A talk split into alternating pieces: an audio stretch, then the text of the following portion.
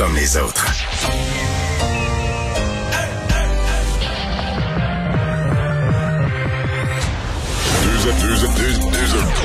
Deux animateurs cohérents, deux visions différentes. Une seule émission, pas comme les autres. Mario Dumont et Vincent Dessureau. Cube Radio. Bonjour tout le monde, bon début de semaine, lundi 15h29. Euh, on va passer deux heures ensemble. C'est Alex qui est là le lundi. Bonjour Alex. Salut Mario.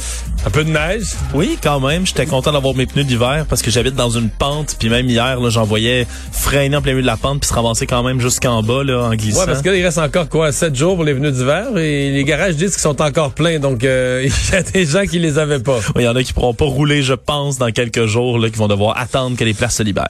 Et euh, donc voilà, donc euh, la première neige. Je sais que présentement, en Haute-Gaspésie, entre autres Saint-Anne-des-Monts, ce coin-là, c'est la c'est la tempête là, pour les prochaines heures. Beaucoup de neige, du vent aussi. D'ailleurs, dans tout ce qui est est du Québec, là, on nous parle de vent assez violent, même pour les 24 prochaines heures, des grandes marées. Donc la météo qui va nous faire jaser toute la semaine. Sera une semaine, semble-t-il, pas tranquille. Il y aura toutes sortes de précipitations, très, très peu de soleil. on va vous parler vaccin aujourd'hui, on va vous parler chevreuil, vous parler des Américains, on va parler d'une foule de sujets. Mais dans un premier temps, comme à chaque jour à ce moment-ci, on va rejoindre l'équipe de 100% nouvelles, nouvelles avec Paul Larocque. 15h30, c'est le moment de joindre Mario dans son studio de Cube Radio. Salut Mario. Bonjour. Salutations à, salutations à tes auditeurs euh, également. Bon Mario, euh, commençons par ce qui s'est passé en fin de semaine dans, dans ce centre commercial du nord de, de Montréal. Euh, donc on, on, le rappelle, des militants anti-masques qui se font affubler d'un autre qualificatif moins gentil parfois. Euh, donc, il y a une dame qui organise une manifestation euh, plein centre commercial. Euh, il y avait pas mal de monde d'achalandage. Décide d'enlever leur masque en groupe et de se mettre à, danser pour, pour narguer. D'abord, première question, Mario, comment le citoyen Dumont a, réagi en voyant ces images-là? Dans, on, on, voit ça, là, dans Montréal en parle abondamment aujourd'hui. Comment le citoyen Dumont réagit? T'es un petit peu découragé.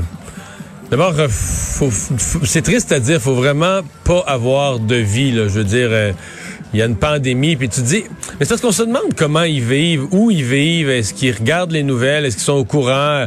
Ah, peut-être, il y a beaucoup de gens qui regardent pas l'information, qui ont aucune idée de ce qui se passe aux États-Unis, ce qui se passe en Europe. c'est, on le sait, c'est pas 100% des gens qui s'informent, mais où ces gens-là vivent, qu'est-ce qu'ils savent, qu'est-ce qu'ils savent pas, qu'est-ce qu'ils comprennent, qu'est-ce qu'ils comprennent pas? Puis à la fin, à quoi ils jouent, je veux dire, dans la mesure où personne porte le masque, personne porte le masque pour les barber, pourquoi les autres barberaient les autres? C'est très, très, très difficile. C'est sûr que je pourrais les insultes, là, pourrais les dégobiller, tout est à dire sur eux, c'est tellement terrible, mais on a comme pas le goût de parler de ça. Je sais pas. Euh, il y a une minorité. Remarque, soyons quand même clairs, là. Le mouvement anti-masque, c'est réduit à presque plus rien. Là. Je veux dire, c'est une manifestation, il était à 24, là, mais je veux dire, c'est. Je pense quand même que le fait que la deuxième vague soit venue pour vrai, qu'on recommence à avoir des décès, c'est rassurant. Qu'on recommence à avoir des décès, euh, qu'on voit ce qui passe aux États-Unis, l'Ouest canadien, l'Europe. Je pense qu'il y a quand même une grande majorité qui se sont dit ouais ça m'énervait un peu le masque. Puis j'aime pas ça les mesures sanitaires, mais là, je vois bien que c'est peut-être nécessaire. Là. Ils diront jamais. Je pense pas qu'ils vont sortir sa place publique, prendre un porte-voix puis dire je me suis trompé.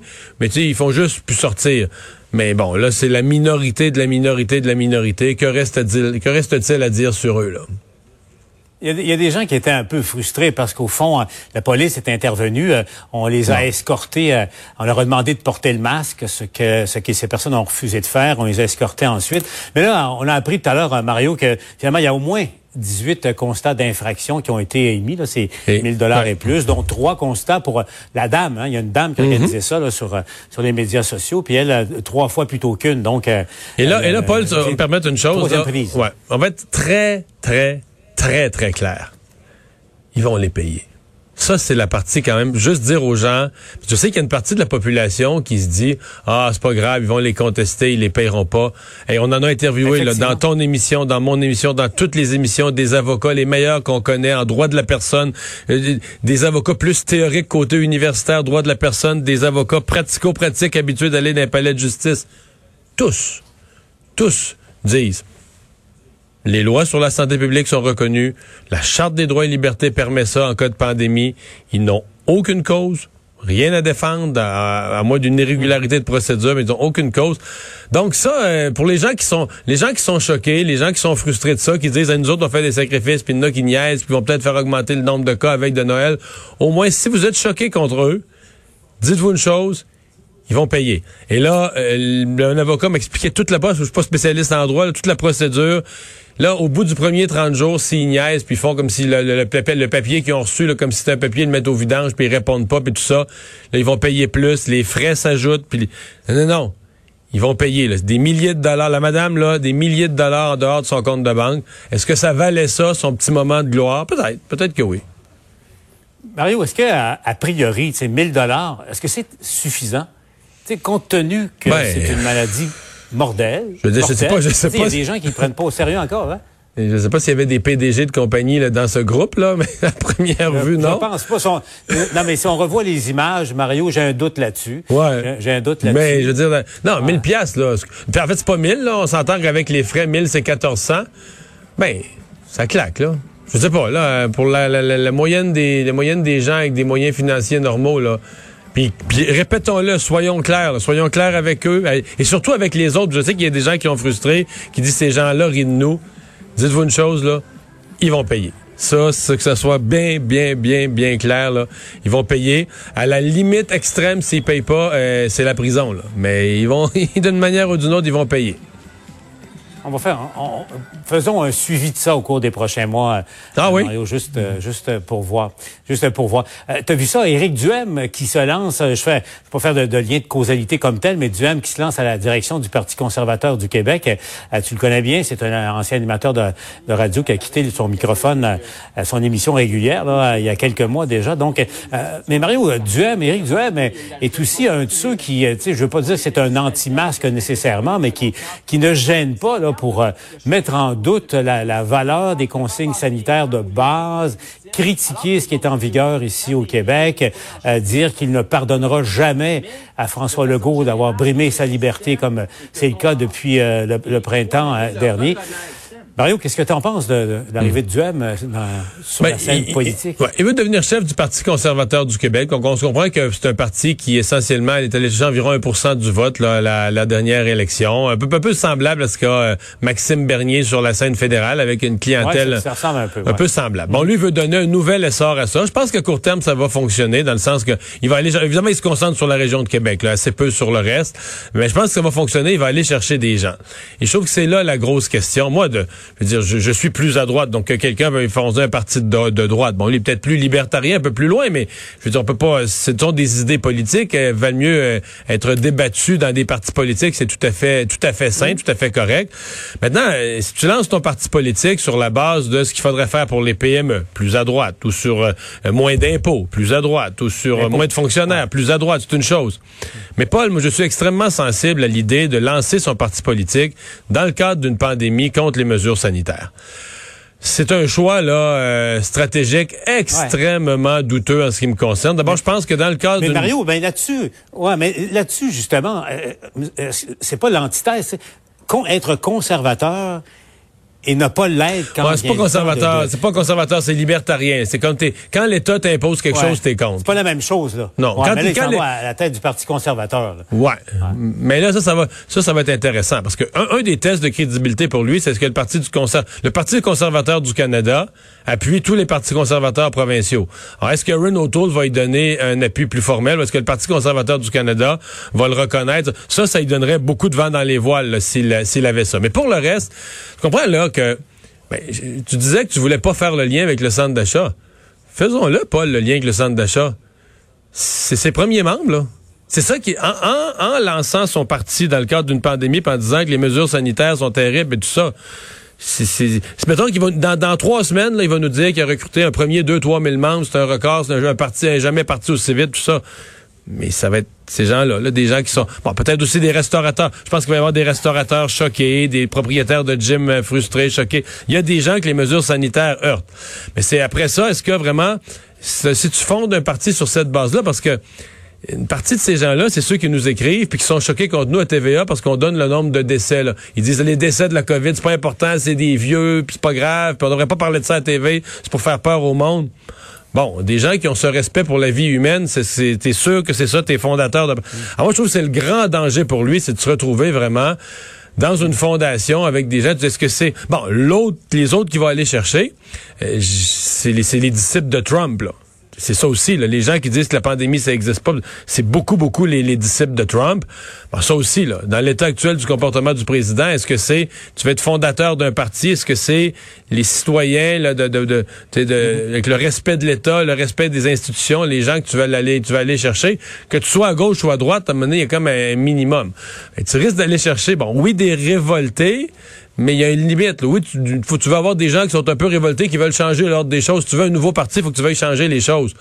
Mais moi, je trouve qu'il y, a vraiment, vraiment un risque de partir avec euh, des clientèles que si tu leur donnes le micro, tu vas être surpris de ce que tu c'est l'autre problème parce qu'une fois que tu recrutes des gens comme ça, quand tu leur donnes le micro à tous ces gens-là, on peut être surpris de ce qu'on va entendre. Ça gagnera pas nécessairement des votes. Donc, c'est un gros, gros, gros défi. Et moi, je, je désapprouve son, son, fortement son choix de démarrer un parti sur cette base qui, pour moi, est la pire qu'on pourrait utiliser. De toute façon, c'est un moment de solidarité là, de l'extrême gauche à l'extrême droite.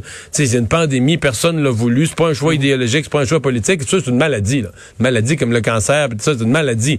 Qui est, et, et, et il a été obligé, je veux conclure avec ça, il obligé de partir quand même avec un mensonge en disant que les mesures de François Legault, ça a été un extrémisme sanitaire. Paul, pas extrémiste. On a gardé les écoles ouvertes, on a gardé les entreprises ouvertes, on a gardé le plus possible ce qu'on pouvait garder ouvert. c'est pas vrai, c'est juste euh, faux. C'est Mario, surtout quand, quand on réalise qu'en cet automne 2020, tu au Québec, on se situe quand même pas mal quand on se compare à, bien des endroits là, en, Occident en ce moment. L'autre nouvelle, Mario, qui fait beaucoup réagir, tu as vu ça, c'est ce qui se passe dans le parc Michel Chartrand, dans le parc, l'abattage des, euh, des chevreuils, là, des, des cerfs euh, de Virginie dans le parc là-bas. Mario, parce qu'il y a une nouvelle importante aujourd'hui, Mario. On y retrouver Yves Poirier. En effet, Yves, euh, l'avocate militante Anne-France Goldwater débarque à Longueuil. Oui, la militante des droits des animaux que l'on a connue particulièrement l'an passé parce qu'elle défendait un chien de type pitbull qui avait mordu six personnes à Montréal-Nord.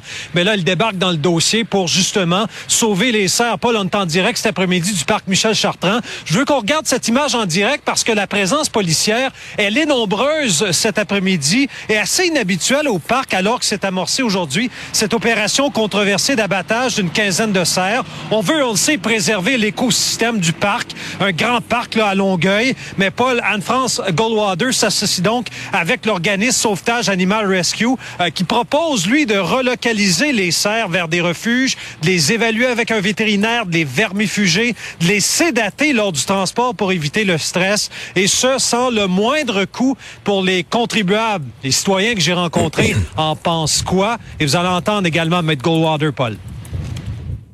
Moi, je suis tout à fait d'accord avec l'abattage. Il y en a trop.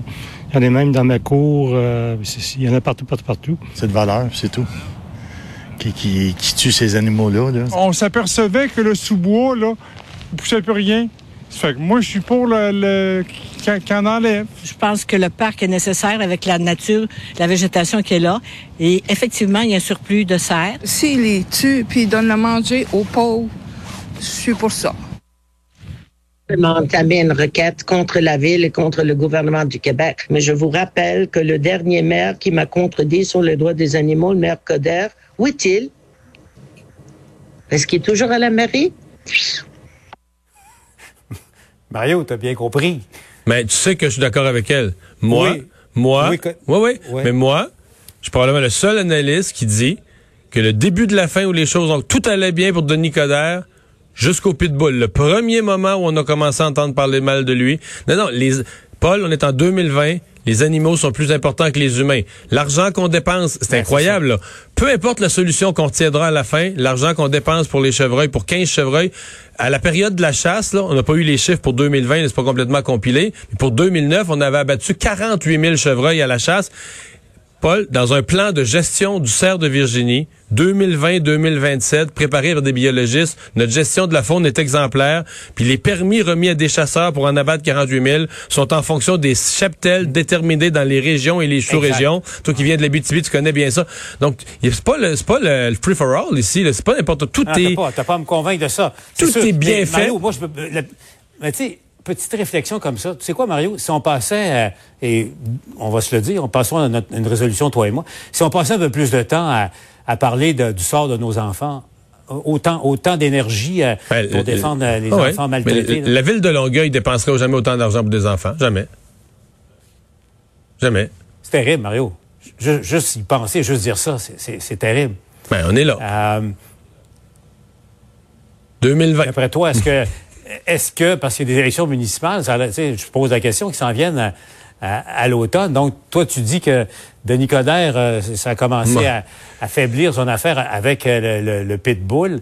Euh, est-ce que Mme Parent, ça pourrait la, la hanter aussi? Ça irait jusque-là? Ou à l'inverse, euh, parce qu'elle avait eu déjà eu des, des problèmes, disons que son- sa situation politique n'a pas été facile tout le mandat. Peut-être qu'elle vient, peut-être que c'est rendu que poser un geste aussi logique, aussi scientifiquement appuyé, d'ailleurs que beaucoup de citoyens, on l'a entendu là, dans les gens que Yves a Appuie. interviewés, beaucoup de mais appuient, mais surtout comprennent bien sur le plan scientifique, comprennent bien les tenants et les aboutissants. Les gens l'ont bien saisi. Peut-être que la mairesse va devenir une personne de courage, elle, puis ça va lui donner la, ça va lui donner une stature qui va lui permettre de passer à travers ses prochaines élections parce que ça a arraché dans son mandat, puis l'opposition était forte, mais elle avait un mandat pas trop fort. ben, fait que euh, c'est peut-être le, elle, c'est peut-être le contraire. Ça va peut-être lui donner la stature d'une personne de décision qui est capable en 2020 euh, de prendre, de faire juste la chose logique, mais qui exige qu'on tue 15 chevreuils. Qu'on donne On la viande aux pauvres. Denis Coderre, son retour potentiel, euh, Mme Parent à Longueuil, et entre, entre ces deux-là, Anne-Marie Goldwater. Quand même. Merci, Mario. Salut. À demain.